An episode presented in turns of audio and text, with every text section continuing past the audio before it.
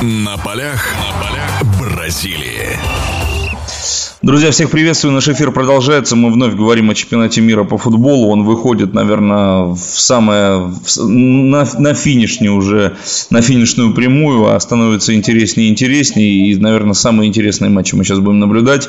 Об этом мы поговорим. У нас в гостях Валерий Юрьевич Петраков, наш прославленный тренер. Я его рад приветствовать. Валерий Юрьевич, здравствуйте.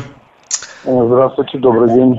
Да, согласитесь вы с этим мнением, что все четыре сильнейшие сборные попали в полуфинал, и в принципе другого никого там быть и не должно? Ну, факт есть факт, здесь уже от этого никуда не денешься.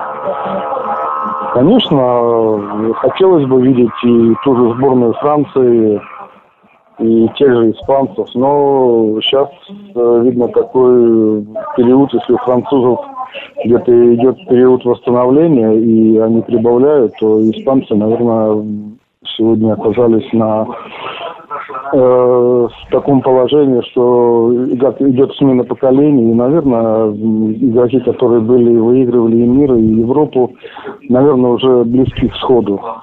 Поэтому, да, э, думаю, что на данный момент это те сборные, которые на самом деле выглядели намного стабильнее и сильнее.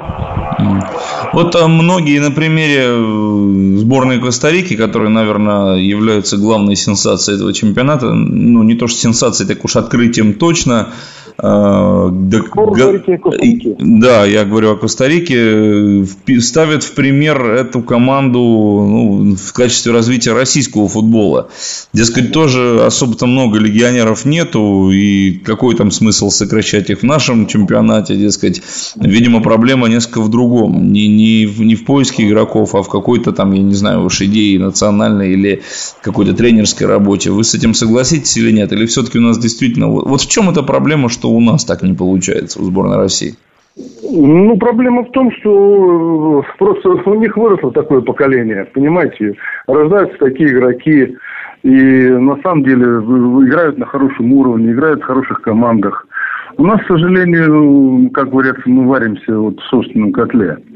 Поэтому нам нужно в большей степени развивать и в большей степени относиться и к детскому футболу, и вот на это внимание в большей степени уделять. И тогда, естественно, будут, э, будут работать школы, будут работать интернаты.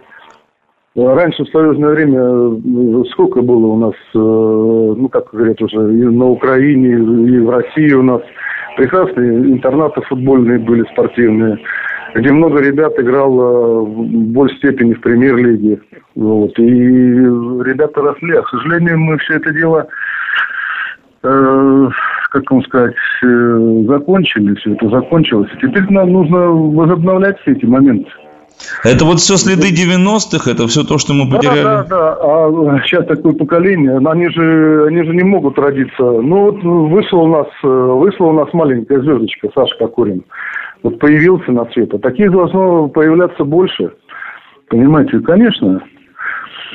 Просто нужно немножко время, и нужно к этому делу внимательно относиться. Правильно Виталий Леонидович сказал, что ну, нужно в большей степени обращать внимание на своих игроков, развивать, э, давать какие-то шансы в большей степени и в первой лиге, если вот ребята, сейчас, например, Динамо, я вот смотрю, у них команда и выигрывает первое место в Добле, очень много ребят, конечно, по статусу не проходят сейчас э, в состав «Динамо», но едут играть в первую лигу. Это очень хороший, хорошая школа.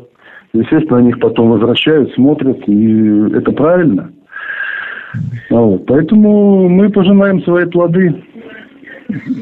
Если мы не будем развивать и не будем уделять внимание нашему российскому футболу, то, конечно, будет очень тяжело вырастить э, таких игроков. Продолжение беседы через мгновение.